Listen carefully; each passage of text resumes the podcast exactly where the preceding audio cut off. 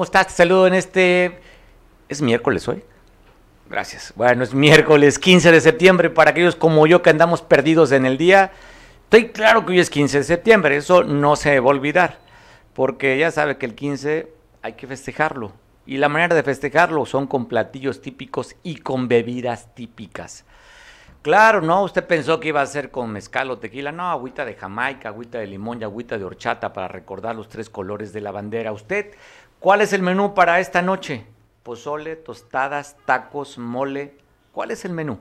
Si nos puede compartir cuál es el menú, nos daría muchísimo gusto porque a esta hora del día seguro se lo van a agradecer nuestras papilas gustativas y también la parte visual que estaríamos disfrutando y saboreando lo que usted nos diga que va a cenar esta noche o a comer. ¿Cómo festeja? ¿Usted festeja el 15 de septiembre el grito? ¿O desde hace cuánto no lo festeja? ¿O este grito va a ser especial? Segundo año con pandemia. Acabamos de vivir el, el sismo de 7.1 grados y a lo mejor no tenemos una vivienda. Y no nos preocupa ahorita el grito o festejar. Podemos gritar tal vez de la crisis, de la salud, de la enfermedad y también de las calamidades. Y hablando de calamidades, mire lo que vi hace ratito, acabo de tomar esta foto en la costera Miguel Alemán de un automóvil que iba circulando, un taxi color amarillo.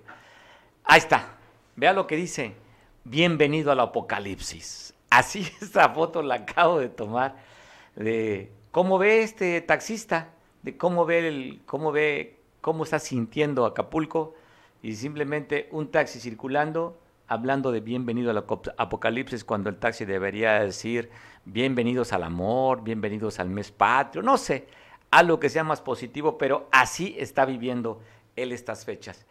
Y yo pues quiero agradecer que esta fecha, este día importante, el 15 de septiembre, pues fui a Atoyac, vengo llegando de Atoyac, un abrazo y un saludo a todos los atoyaquenses, gracias por su cariño, por su amor, y me encontré, bueno, no me encontré, fuimos a comer con Leno, Leno el taquero, como lo conocemos en Atoyac. Leno está, iba acompañado yo de mi vástago, eh, fuimos a trabajar.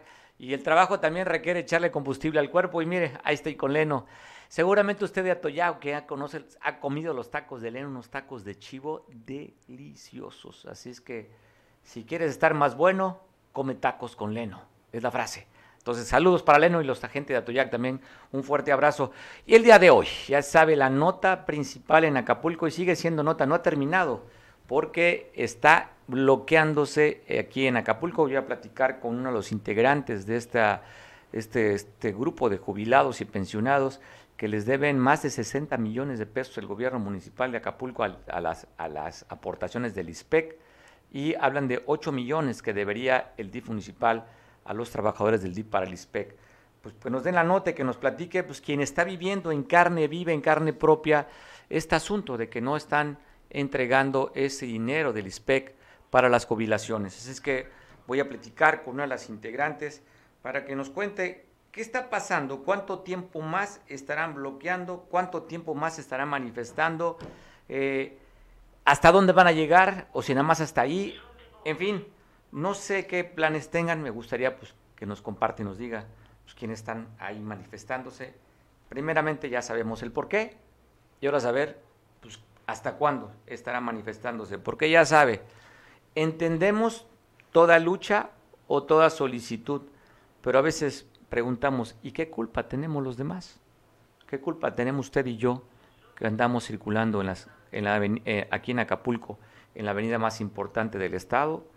o en las avenidas, la, avenida Cuauhtémoc y la avenida Costera bloqueada por manifestantes, que entiendo, para llegar a estos niveles de desesperación, debió haber pasado muchas horas y, días y meses de negociación y que simplemente ven que no se les resuelven sus solicitudes, sus peticiones.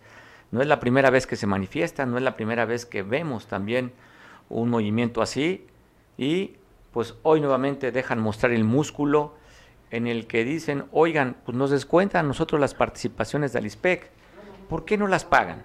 ¿Por qué nos tienen en, este, en esta zozobra? ¿Por qué nos tienen con estas carencias? Y es el reclamo a la autoridad y la forma también, pues que la autoridad sabrá, ¿por qué no?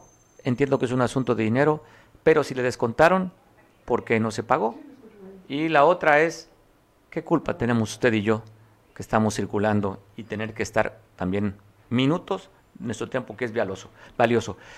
Está, conmigo, Juanita Alarcón, la cual quiero mucho, paisana de San Jerónimo. Juani, como te conocemos los amigos, platícanos qué está pasando, Juani, con este movimiento de que están bloqueando Acapulco en varias partes. Hola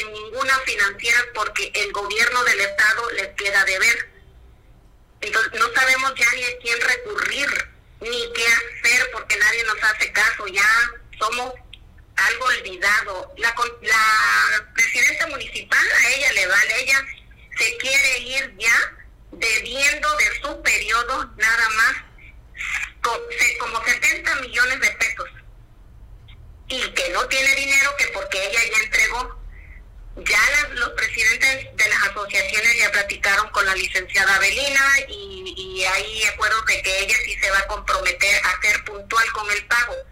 Pero a lo que vamos, Mario, que nos perdone la, la sociedad acapulqueña, pero no nos deja otro recurso el gobernador más que salir a exigir por lo que ya nos jubilamos, porque no nos jubilamos con 10 años ni 5 años. Para podernos jubilar nos tienen una fecha tope, tanto de antigüedad en el servicio como de años cumplidos. Entonces, pues no se vale, Mario, que hayan venido funcionarios y que sea la caja chica del gobierno del Estado para agarrar y agarrar y agarrar para sus conveniencias o para lo que ellos lo quieran, lo hayan dispuesto, ¿verdad? pero no se fijaron a quienes afectaron, a los más vulnerables. Y fíjate ahorita en qué necesidad estamos, con la pandemia, con lo del terremoto. Muchos están afectados porque son personas muy humildes de los ayuntamientos que ni siquiera les han pagado, por ejemplo, aquí en, en tu municipio, no les han pagado a los maestros jubilados. Nuestro presidente, flamante presidente que se va, dice que él está al corriente, pero debe como 40 mil 40 pesos que yo creo que sí lo puede pagar. Más aparte la deuda que tiene que se acumula como de herencia, se acumulan como 500 mil pesos. Igual así todos los municipios del estado de Guerrero están con una deuda increíblemente que se acumulan mil millones de pesos de deuda al ISPED. Oye, Dime si es justo, Mario. Oye, Juan, y platícanos, para poder entenderlo, digo, tú nos vas a dar luz de, cómo es que funciona. Ese, ese dinero que tienen que dar los ayuntamientos al ISPEC, ¿se los descuentan a los trabajadores? Le descuentan una parte y la otra parte proporcional la cubre el, el patrón. Por eso le llamamos la cuota obrero para patronal. Pero de estas dos, ni siquiera entregan la que le descuentan quincena tras quincena al, al trabajador. O sea, discúlpame la expresión, ¿verdad? Se chingan todo para adentro, tanto lo del trabajador como lo de lo que le corresponde al patrón dar. Y por eso es que se les ha hecho esa deuda, así como la que dejó Evodio. No hay que olvidarnos que Evodio también dejó una deuda de 300 millones de pesos al ISPE también, que no se hagan tanto, porque también nos dejó eh, en bancarrota, igual que como Manuel Añorbe, que dejó a todos los empleados del, del, del ayuntamiento en buró de crédito. No es porque uno quiera, ¿verdad?, estar ahí, sino que porque ellos han utilizado al más vulnerable, se han enganchado con ellos. el gobernador siempre dijo desde que desde que llegó a, su gobierno que él, que él iba a ver por los jubilados en todo momento porque su mamá fue jubilada del ISPED y que también carecía de, de todo esto.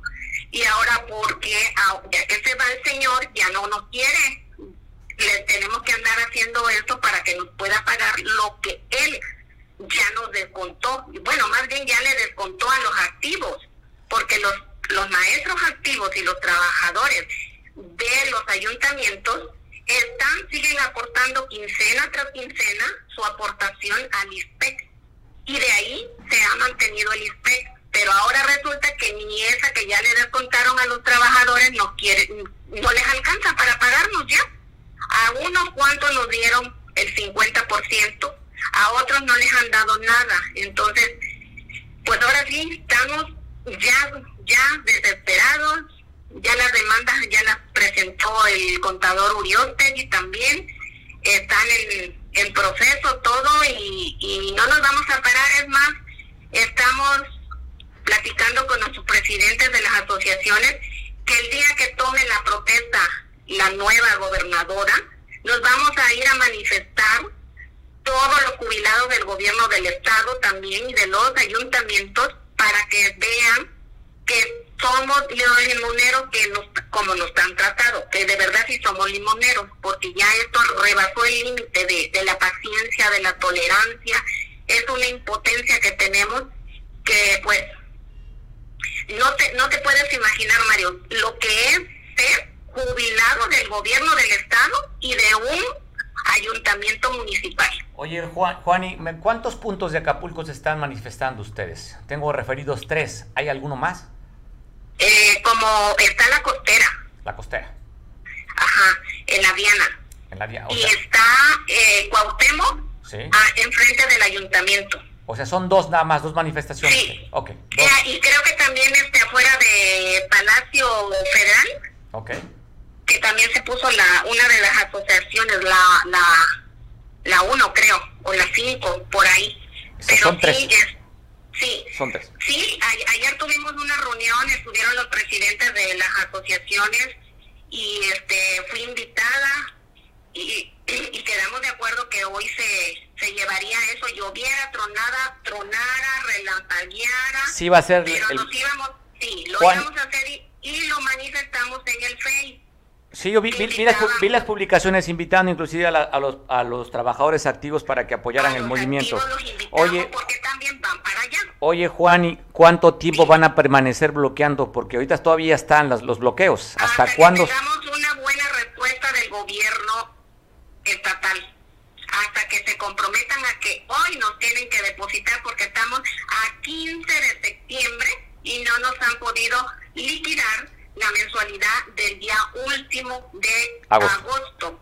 Y ya viene en 15 días la otra mensualidad y no hay dinero para pagarnos, porque si no hay para agosto, menos va a haber para septiembre.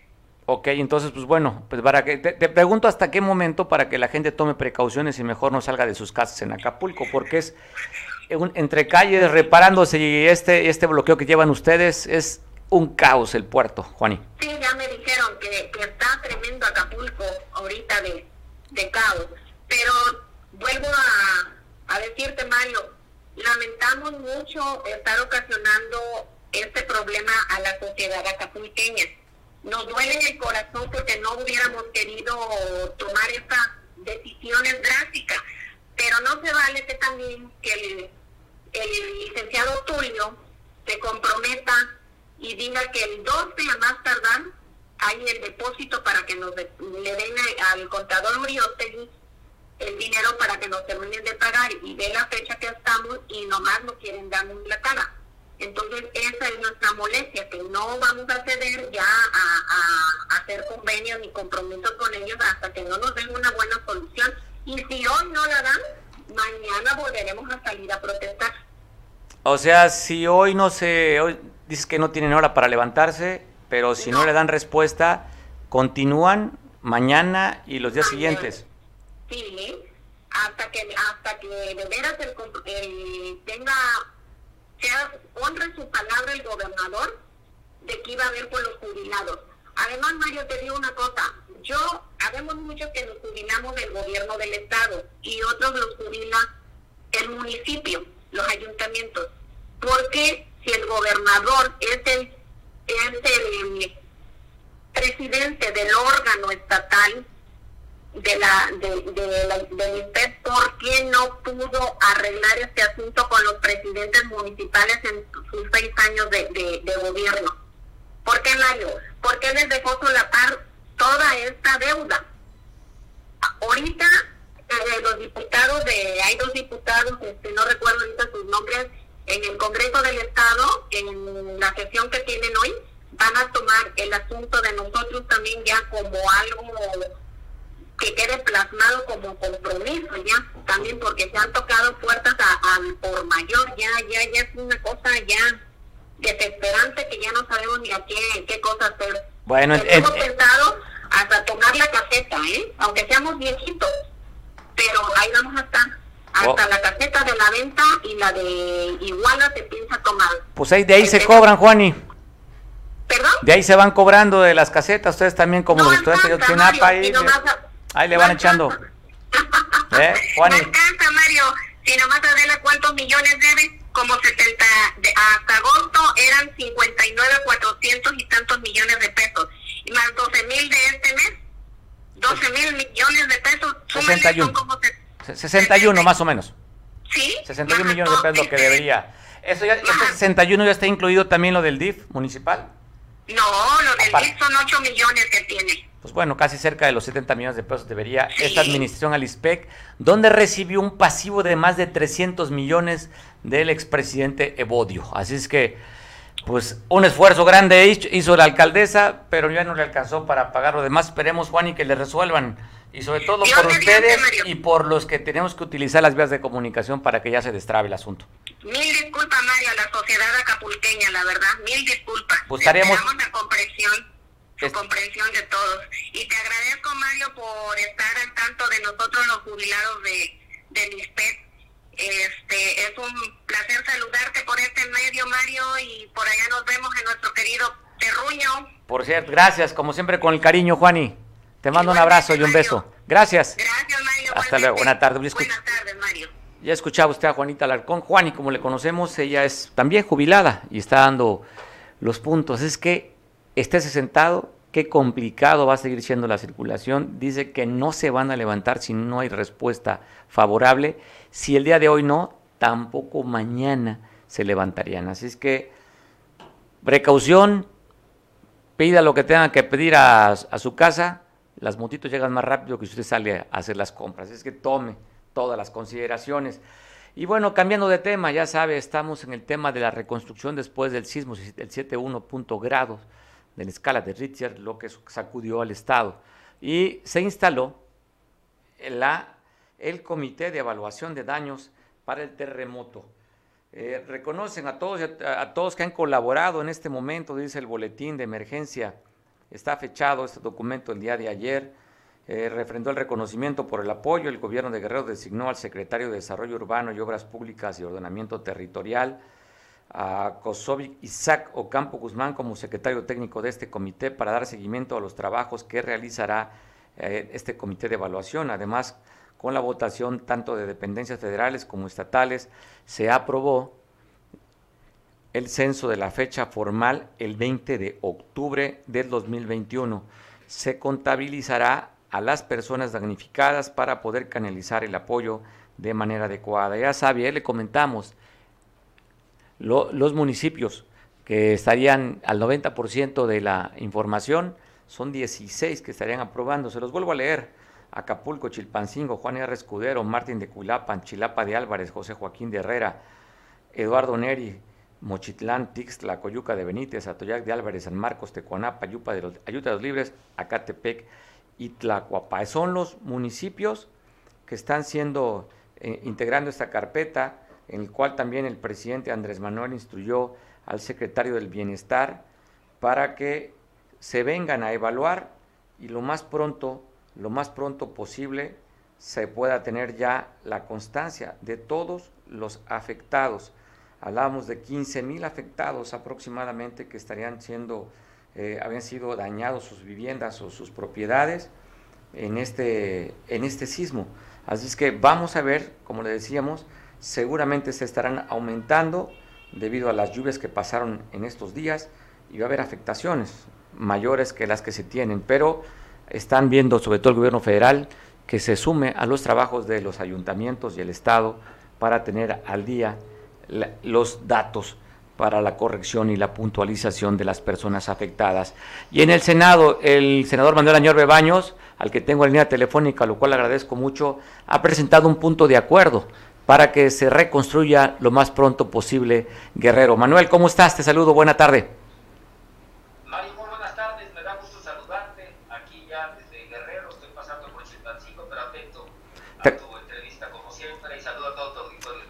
Gracias, Manuel. Platícanos sobre este punto de acuerdo que eh, lo comentaste ayer en la Cámara de Senadores. Sí, mira, es todo un tema eh, no menor, porque, bueno, si estamos viendo las estadísticas que el mismo gobernador Héctor Astudillo ha dado a conocer y que se van incrementando todos los días, estamos hablando de más de 8.500 viviendas dañadas, unidades habitacionales, pues que es público, ¿no? Cuáles están así, hospitales como el del ISTE, donde los pacientes los están atendiendo desgraciadamente pues en el estacionamiento, en fin, todo esto que está pasando solo en Acapulco, sin contar lo que está pasando en otros municipios, pues obviamente tiene una orientación y tiene un principio del planteamiento. Eh, tanto el senador Félix Salgado Macedonio como yo, 24, eh, 48 horas después del terremoto, eh, hicimos uso de, de la palabra en el Senado para solidarizarnos con los damnificados, pero pedir el apoyo del gobierno federal y que se cumpliera la instrucción del presidente de la República para que la Secretaría, en este caso SEDATU, y ya Bienestar, que está definido para levantar el censo, obviamente se iniciara el censo y la cuantificación de los daños y sobre todo las personas que están afectadas. De ahí me nació la idea de presentar este punto de acuerdo para que no, no vamos a caer en el debate del FONDEM. O sea, eso ya tú... ya no existe. ya no existe que, obviamente ese es un error el, haber desaparecido el Fonden, pero si el presidente ha dicho que existen los fondos suficientes para atender a los damnificados, bueno, este es el momento para que en el presupuesto de egresos del 2022 se etiqueten recursos, porque te voy a poner, sobre todo para tu auditorio, Mario, un ejemplo muy puntual. El terremoto de hace cuatro años, que pues, desgraciadamente, bueno, pues fue coincidentemente en la misma fecha, las escuelas, los hospitales, las unidades habitacionales que fueron afectadas en la zona que nos corresponde a Guerrero, pues fueron dos años después, el, cómo terminaron de, poder este, apuntalarlas. En este sentido, eh, estoy pensando yo en, dos tiempos. El primero, la terminación del gobierno de nuestro amigo doctor Astudillo al 14 de octubre y el inicio del nuevo gobierno de Evelyn Salgado y para eso se requieren recursos, porque no, no es un asunto, desgraciadamente, que se pueda resolver las afectaciones de un día para otro, o que así quisiéramos todos, pues tiene un, un, tránsito presupuestal. Y que este techo presupuestal del 2022, que se le pueda asignar extraordinariamente a cada una de las secretarías, eh, Infonavit, Infoviste, ya te dije Sedatu, este, Bienestar, se le puede asignar para que tengan esos recursos disponibles e inmediatamente eh, no paren lo que es eh, el hacerle frente a esta contingencia que desgraciadamente se, se, sigue incrementando en términos de afectaciones que se, dan, se van dando a conocer todos los días. Este es el, el objetivo y ayer, deja comentarte, que en comunicación con el gobernador del estado, estaba, pues hemos estado en mucha comunicación, eh, le informé que comparecería el secretario de Bienestar Federal, eh, May, que además es mi compañero senador con licencia, y fui yo a, pedirle que acelerara la instrucción del presidente que la dio en la mañanera. Y, y, él muy atento, muy amable, inmediatamente tomó nota, yo le, obviamente lo, lo hice a nombre de, del señor gobernador, a mío, mío propio, de Félix Salgado, tomó nota y dijo, bueno, hoy no, no puedo empezar porque tengo el, la, comparecencia que fue muy larga, pero a partir de mañana este, vamos a tomar ya cartas en el asunto. Esta es una buena noticia para Guerrero, ya entiendo que el gobernador se comunicó con él, en fin, el operativo de levantamiento de los padrones es muy importante del censo para hacerle frente a este pues a este daño tan grave que ocasionó el, terremoto del 7 de septiembre, mi estimado Mario. Pues Entonces te estoy platicando todo lo que pasó como una primicia de lo que me dijo a mí personalmente el secretario y después en tribuna también se comprometió a cumplir la instrucción del presidente ante una pregunta que hizo mi amiga la senadora Beatriz Paredes, focalizada, pedida por mí a mi nombre en este tema y el senador Mario Zamora, que también se le, se le preguntó y fue una respuesta muy puntual, muy cordial y sobre todo, bueno, pues pidiéndole de manera atenta que acelere el cumplimiento del compromiso que hizo el presidente con los guerrerenses. Así de puntual. Oye, Manuel, aprovechando, cambiando un poquito de, tercio, como dicen los, en, en, el, en el arte de Cúchares, en el toreo, eh, ¿tu opinión sobre la designación ahora del que va a ser el próximo embajador de España, de México en España, el priista todavía, o no sé si ya dejó de serlo, Quirino Coppel Ordaz? ¿Qué opinas tú de eso? Ordaz Coppel. Mira, se ha armado, se ha armado un gran debate en torno al nombramiento tanto de Quirino como del gobernador pues, a punto también ya de, terminar sus funciones, de Nayarit. Ah, yo, yo en ese sentido soy muy respetuoso. Eh, pues, son decisiones personales, cada quien sabe cuál es el, alcance de esa decisión, el motivo de su decisión. Obvio que hay un debate que tú lo conoces, Hay un debate al interior del PRI, hay un debate fuera del PRI, hay un debate interesante en el Senado, que, que te lo voy a hacer público, tampoco tengo por qué no decirlo, inclusive de senadores de Morena, porque tiene que pasar, en el caso de la embajada, claro. por el Senado de la República. Claro. Tú sabes que es una atribución de ley. Y tendrá que pasar en la comisión, que por cierto yo integro, la de Europa, la Comisión de Relaciones Exteriores Europa. Y pues hay eh, molestia por muchos de Morena, no te voy a negar que también. algún interrogatorio por algunos del PRI, ¿no? en fin, este, no va a ser un paseo en la playa la llegada de, de Quirino al Senado, pero al final yo, en lo personal, conociendo y bueno, teniéndole eh, un, teniendo una amistad con Quirino de muchos años, ya este tipo de decisiones son tipo de decisiones personales. Ya el presidente del PRI nacional, Alejandro ya, ya dio una postura, dio una postura, Quirino ya contestó, este, yo no le voy a entrar al, al tema del debate interno, sino voy a esperar pues la llegada de la formalidad, que es la presentación de Quirino ante el Senado de la República, la Comisión de Europa, y obviamente tendrá que pasar al Pleno. Eh, insisto, Mario, así te lo digo, es decisión personal de cada quien, y bueno, cada quien sabe sus alcances, cada quien sabe sus objetivos, y sobre todo también, si es que existe, y lo digo con, con responsabilidad, pues el riesgo de asumir un, un, un rol de esta naturaleza, y bueno, yo respetaré siempre la decisión de mis amigos, cualquiera que sea, en este sentido, pues ellos, en este caso ya no, no, no somos este, chamacos, cada quien sabe su responsabilidad y el alcance de las decisiones que uno toma en la vida. Oye, pues la lectura de afuera, oye, de la lectura de afuera se ve dos. Una, que prácticamente no metió las manos para defender a su candidato del PRI allá, es una lectura. Y la otra también es cuidar las espaldas y por eso dice que estos gobernadores se les llaman glúteos veloz, por no decir nalgas prontas. Mira, este hay un debate, ¿no? Hay muchas especulaciones, este, los moneros se han cansado de sacar, de sacar, este, pues, eh, obviamente lo que ellos proyectan en el pensar del Vox Populi. Yo tengo ahí a Mario Zamora, que fue el candidato del PRI, de la Alianza PRD-PAN a la gubernatura.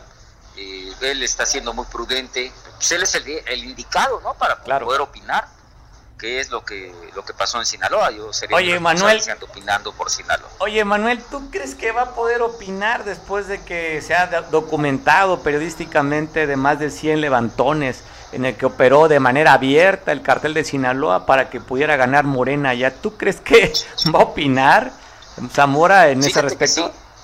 Sí, sí está opinando, tan opinó que presentó una, una impugnación con todos estos elementos.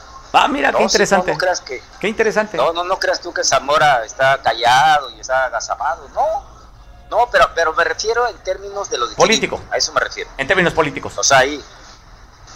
él, ya sabrá este, qué postura tomar. Cuando Por yo lo veo tranquilo, pero, pero impugnando, ¿eh? Impugnando la elección. Pues como debe ser, ¿no? Por las vías legales. Oye, eh, Manuel. Como debe de ser. Manuel, cuando también se ha, habido trascendidos de hace más de dos semanas que Astudillo se iría o se incorporaría al gobierno federal, eh, ¿tú cómo verías si él tomara esa decisión? Mira, no quiero caer en las especulaciones, ¿no? porque es exactamente lo que he tratado de evitar desde hace varios días, porque pues, obviamente todo el mundo me pregunta con la fuente del Senado. Yo no, quiero opinar de algo que no ha sucedido. ¿Sí me explico? esperar los hechos y después me imagino que vas a contestar como ahorita. Tus amigos le respetan las decisiones. Pues sí, y te lo juro, no tengo por qué no decírtelo al aire, ¿no? Claro. Pero ahorita no entrar a la especulación de algo que no ha sucedido.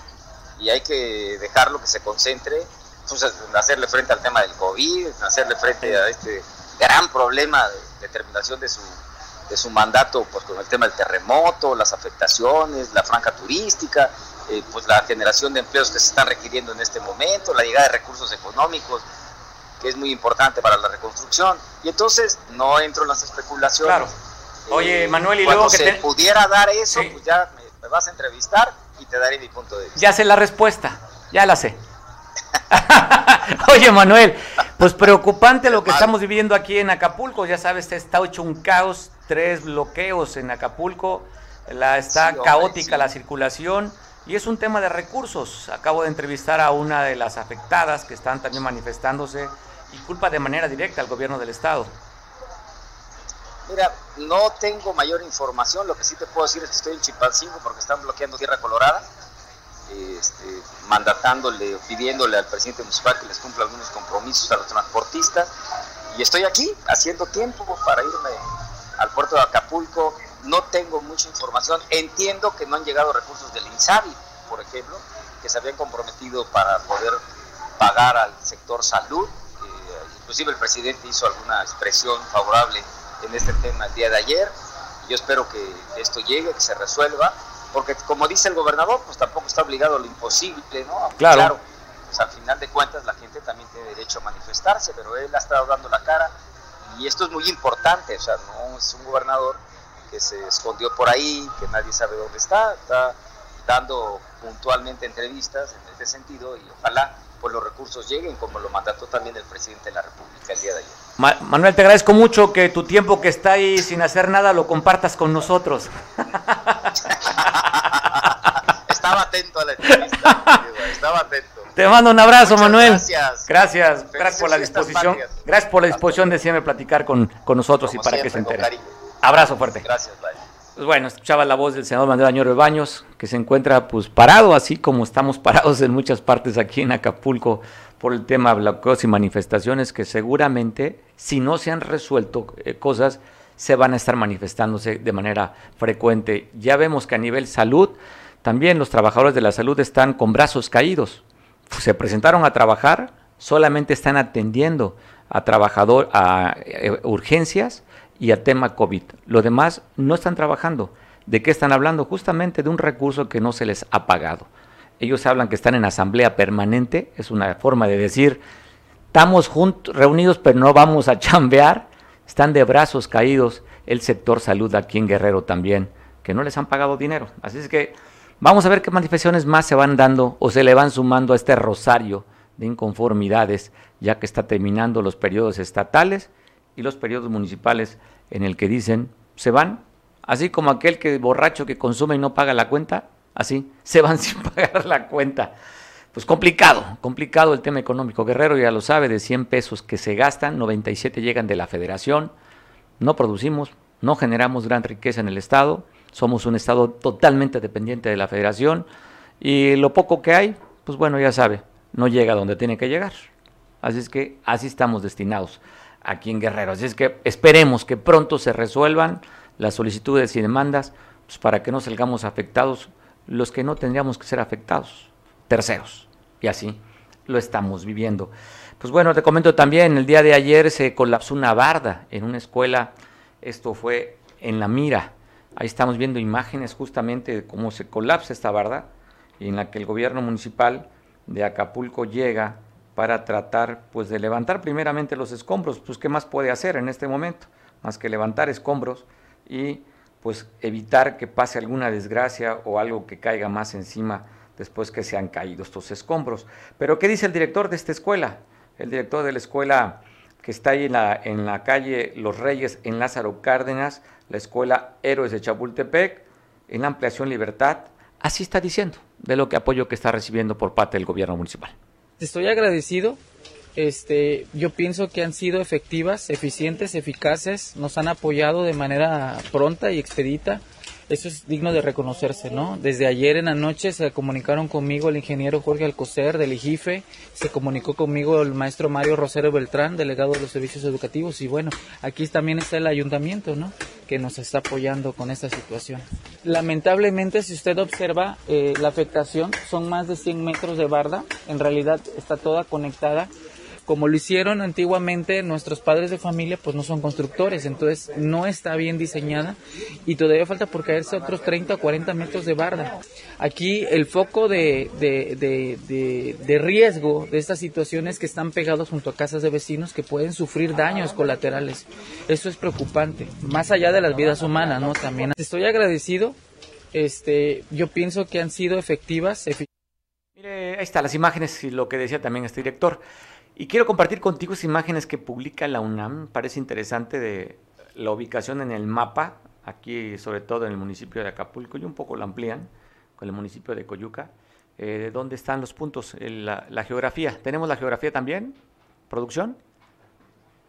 Eh, están las fechas, el lugar, la posición y la, la latitud, longitud y la profundidad y de la magnitud del sismo. Ahí está.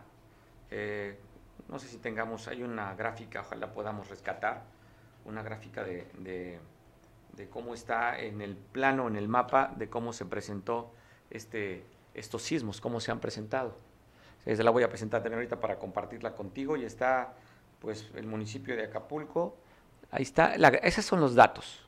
Ahora te presento la gráfica, eh, donde, porque primero había dicho el sistema de sismos a nivel nacional, que había sido a 11 kilómetros al sur de hacia San Marcos.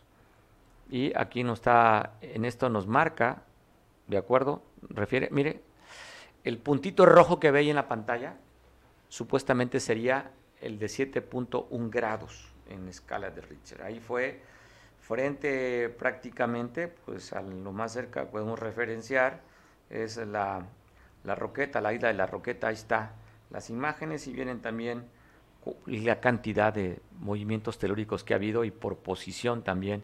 Ahí está. Parece interesante, además, muy gráfica de cómo es que está moviéndose la Tierra, donde tenemos más ya más de 800 réplicas después del sismo fuerte, ocho, más de 800 réplicas hasta el momento. Así es que, pues, nada más para en consideración y nada más de parte gráfica de cómo está el tema de los sismos. Seguramente usted estará preocupado por si su vivienda o cree que puede estar en riesgo, voy a presentar los lugares de donde puesto albergar, donde están los albergues.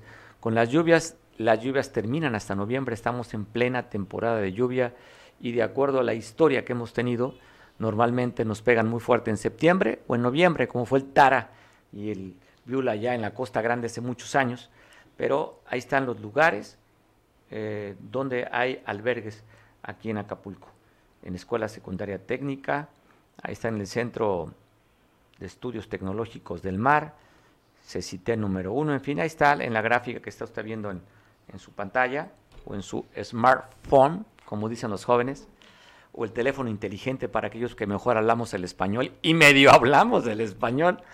Queremos hablar otro idioma y ahí nomás nos atoramos, pero así, ahí están los refugios temporales por si usted está interesado en saber dónde, para algún familiar, por si usted ya no tiene la capacidad de recibirlos o simplemente no, no hay el espacio eh, o no está con ganas también, porque a veces no dan ganas de recibir a alguien extraño o si no un familiar, y más cuando es político, y si es la suegra, mándele al albergue a la suegra, oiga, mándele a la, así te iba a decir bien, ¿verdad? No a, la LB, sino al albergue. Este, qué complicado es complicado y la vida hay que verla de manera diferente. Si nos vemos muy tristes y muy pesimistas, las cosas no cambian. La realidad sigue siendo igual como la tenemos. Todo depende cómo la querramos ver. ¿Cómo la quiere usted ver? pues no sé, pero yo en este, en este 15 de, de septiembre sí daré el grito, sin duda. Así es que apúntele, dejamos las imágenes, apúntele por si usted quiere enterarse dónde puede mandar algún familiar o algún conocido o un vecino en algún albergue temporal. Ahí están los refugios para que usted apunte. Y bueno, eh, da a conocer también un boletín de la, de la Secretaría de Seguridad Pública Municipal la detención de una mujer.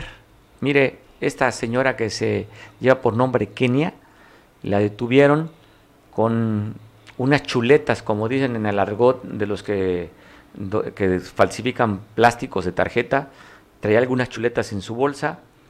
Kenia llevaba dinero también en efectivo y unos ganchos, dice el boletín, ¿eh? llevaba unos ganchos con el que ahí aparentemente estaría, pues me imagino que los pone en las, en las sucursales, en las, en las cajeros automáticos y con eso es como extrae los plásticos.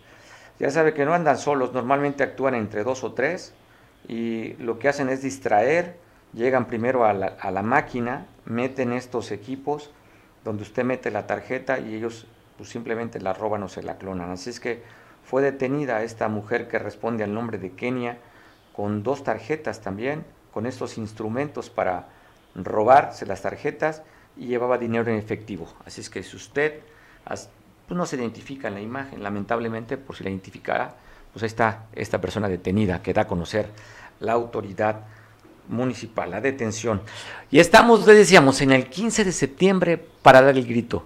Queremos hacer una, remembranza de cómo gritaron algunos expresidentes, entre ellos Vicente Fox, que fue el primero que rompe la hegemonía de casi 70 o 70 años, más años del PRI gobernando. El famoso 2000 llega el de hoy, hoy, hoy, el de las tepocatas y víboras y eso. ¿Te acuerdas usted de ese zoológico que hablaba cada rato el expresidente? Y también desde ahí empezamos a acostumbrarnos con aquel término de niñas y niños. Y después ya se vino este, mensaje, este lenguaje incluyente. Pero ¿cómo gritó Vicente Fox? Alguna de sus seis gritos que dio. También tengo el grito del que le siguió, de Felipe Calderón. Sobre todo rescatamos una parte ahí cuando le gritaban asesino, asesino desde la parte abajo del balcón presidencial, después de que dicen, dicen que no pudieron comprobar que en el 2006 le robaron la presidencia la primera vez, bueno, la segunda vez, que, segunda, segunda vez, primera vez que incursionó, la primera vez que incursionó Andrés Manuel, después perdió con, con, eh, con Enrique Peña Nieto y gana en la tercera, a los 18 años gana la presidencia. Pero con Felipe Calderón fue una cerrada elección y de ahí usted recordará, no lo dejaban tomar la posesión en el Congreso de la Unión. Por cierto, ahorita que hablaba con Manuel, recuerdo aquella imagen, Manuel, atrás de, de Felipe Calderón Inclusive no le quitó al Estado Mayor Presidencial y estaba ahí siendo diputado. Andrés, este, Manuel Añorbe, ahí lo recordamos la imagen en la toma de, protesta de, de, Felipe Calderón y luego el grito también de Enrique Peña Nieto y uno de los gritos también del presidente Andrés Manuel López Obrador, para recordar algunos años y algunos gritos. Mexicanas y mexicanos. ¡Viva nuestra independencia! ¡Vivan los héroes que nos dieron patria! ¡Viva México! ¡Viva México! ¡Viva México!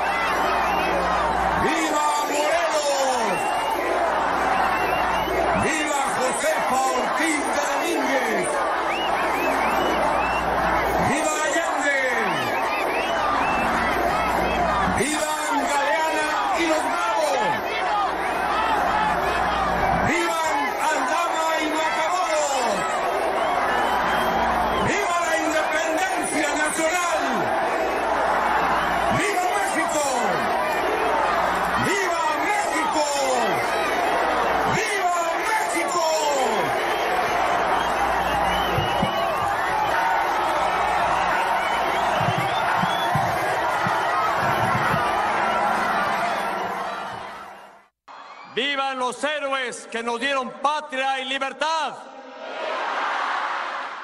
¡Viva Hidalgo! ¡Viva Morelos! ¡Viva Josefa Ortiz de Domínguez! ¡Viva Allende! ¡Viva Aldama! ¡Viva Galeana! ¡Viva Matamoros! ¡Viva Guerrero! ¡Viva la independencia nacional! ¡Viva México! ¡Viva México! ¡Viva México!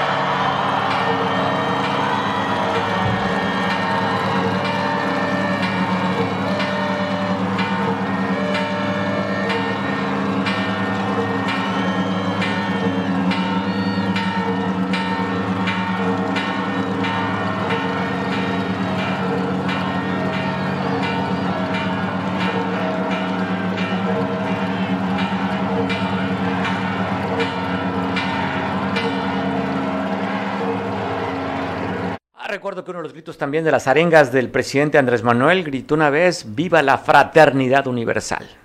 Bueno, es un mensaje encriptado. Seguramente aquellos que son los, los hijos de la viuda sabrá que se refería con este mensaje. Pero, pues bueno, claro, cada quien le pone su estilo, cada quien le pone ese énfasis y cada quien se identifica con los presidentes, pero creo que en ese momento, cuando está gritando, simplemente nos identificamos con México. Así es que esta noche tendremos que identificarnos con México. A mí me genera mucha emoción. No sé si a ti te genera emoción, pero a mí me genera muchísima emoción. Es más, hasta que lo estaba, estaba escuchando, los cuatro gritos, debo decir que sentí, ¿eh? sentí esa emoción de, de, ser mexicano. Qué orgullo ser mexicano. Eh, como la canción mexicano, nacido en esta tierra. ¿Se acuerdan aquella rola? Qué buena canción. La canción Mixteca, esa canción creo que estando fuera del país se vive y se siente tanto como el himno nacional. Y no se diga el cielito lindo. ¿Qué tal? Ah, bueno, cielito lindo. ¿Cuál es la canción que se identifica usted como mayormente como mexicano? ¿Cuál sería? El himno nacional. El rey, también cuando nos cantan el rey nos sentimos bien mexicanos pues ahora tendría que ser, si es, una canción inclusiva, la reina habría que cantarla ahora. Si no, créame que las feministas le van a dar sus zapes, su se siente cantando el rey, o si usted le quiere subir el tono, si no, cántela a mi manera. También le va a ir mal con las feministas. Es que yo creo que Cielito Lindo va mejor en esta época. Hay que cantar Cielito Lindo. Este, la canción Mixteca es hermosa. Híjole. Mi ciudad también de Guadalupe Trigo Qué hermosa esa ciudad, ¿no? Ah, bueno, hay tantas canciones mexicanas, sobre todo que nos recuerdan, más en esta época. Después ya andamos escuchando hip hop o reggaetón, que soy fan del reggaetón. Aquellos que odian el reggaetón, soy fan del reggaetón. Pero estas fechas sí me he hecho mis cantos, mis rolitas de, de Lucha Villa, de Lola Beltrán, la versión de Luis Miguel con mariachi. Nada más por estas fechas, ya después le digo, regreso a mi música original que es el reggaetón Claro, y la cumbia también me gusta mucho. Soy fan de los Carqui también, mis paisanos. Se, se ríe producción porque, pues aunque no lo crean. Sí tengo mis gustos musicales y entre ellos está esa parte del perreo. Y si somos felices los cuatro, y bueno, esas canciones también. Bueno, hablando de feministas, perdón, no puedo tocar esos temas aquí. Eh, ya sabes, se pone la cosa difícil. Oye, y para, ya estamos por despedirnos y yo quiero aprovechar en mandar este comentario también. No va a haber grito, el presidente de la República no va a dar grito de manera, de manera este, con auditorio. Eh, la presidencia de la República está dando a conocer, va a ser un grito virtual desde Palacio, desde Palacio Nacional. Igual por segundo año consecutivo, la alcaldesa de la Romano Campo está mandando un boletín a través del secretario de Gobierno Municipal diciendo que va a ser de manera virtual. Ya sabe, las cosas, pues es el tema del COVID y de la pandemia, evitar el tumulto de gente, así es que por los canales oficiales usted quiere ver a la alcaldesa dar su grito, pues puede escucharla puede, algunas formas de gritar, no precisamente viva México usted hacia ella, pero pues hay que vivirlo también de manera local y regional, esta parte de ser mexicano. Y a nivel nacional, el presidente también le decía, está diciendo, está comentando que no va a dar con público, va a ser de manera virtual por los medios nacionales y también por las redes. Así es que hoy escucharemos gritos a través de manera virtual. Tengo, voy a platicar con Oscar Radilla, nuestro compañero, porque a pesar de todos los pesares, de todo lo que estamos viviendo como sociedad, el mundo, el mundo tiene que caminar. Tenemos que comer, tenemos que trabajar, y hay una actividad allá que se está desarrollando en, en, este, en Coyuca de Benítez, en la laguna de Coyuca, en la que los pescadores también, hay un pescado que seguramente, no sé si usted lo ocupe, pregunto, ¿eh? porque hay quien tal vez nos haga falta ese tipo de alimento. Y nos va a decir Oscar de qué pescado se habla. Este pescado que se le atribuyan cosas maravillosas, que yo digo que este pescado funcionaba más cuando yo tenía 20 años. Ya ese pescado ya no tiene tantas vitaminas y tantos, tantas este, bondades como, como, no, como nos los decían. Pero bueno, vamos a poner la imagen. Oscar no está disponible, ya vamos a terminar. Pero ¿qué están haciendo? Oscar hizo una entrevista de este pescado de las mil maravillas que ya no era como antes. Municipio de Coyuca Benítez y pues en este temporal pues también muchos salen afectados eh, los que se dedican a la pesca y bueno vamos a estar aquí con con uno que se un pescador que pues su oficio es meterse por la mañana y meterse por la tarde hacer pues lo que es su trabajo, pescar. Y bueno, pues hoy a pesar del temporal no le fue tan mal. ¿Cuál es tu nombre? Oscar Nava Valdés. Oye, Tocayo, ¿cómo te fue después de ayer, de las lluvias fuertes ayer y ayer, hoy por la mañana? Pues complicado, está, está un poquito feo el temporal y pues la verdad nosotros como pescadores nos afecta. Eh, a veces podemos entrar y a veces no, dejamos que se baje la marea para que podamos entrar y ya vemos y este, sacamos el producto como ahorita que sacamos un poquito de cuatete. Bueno, pues no te fue tan mal. La verdad que no, gracias a Dios. Puro rompecatre, así como le llaman aquí ustedes.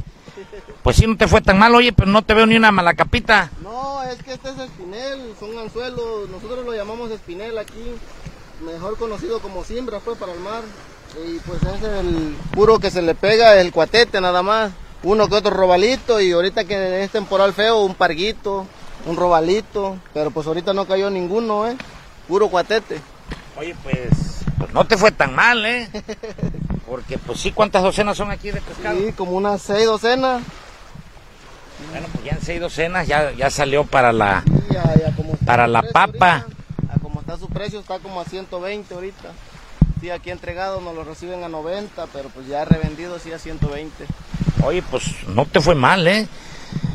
y, y, esa es la vida de todos los, la mayoría de los habitantes de aquí del embarcadero, que se dedican a, a, la pesca. Y bueno, pues sí, arriesgan sus vidas, pero pues aquí al final de cuenta, pues es laguna. ¿Cuántos kilómetros o cuántos metros es atravesar a pie de la cuesta? Pues no, no les sabría decir cuántos kilómetros, pero sí está retirado. Sí, te haces casi 40 minutos de aquí a, a, pie de la cuesta. Ajá, con un motorcito chico de dos caballos. ¿Han sufrido algún percance dentro de sus de sus pangas? Pues no, por lo regular casi cuando está el temporal muy fuerte, pues no no entramos, le, también le medimos al tiempo, pues, porque pues, son lanchas pequeñas, una ola muy grande no. Y aquí se ve un poquito bajo la del oleaje, pero allá en hondo hacen unos oleajes más fuertes. Oye, pues felicidades, a pesar del temporal te fue bien. Sí. Gracias a Dios, sí, salió un poquito.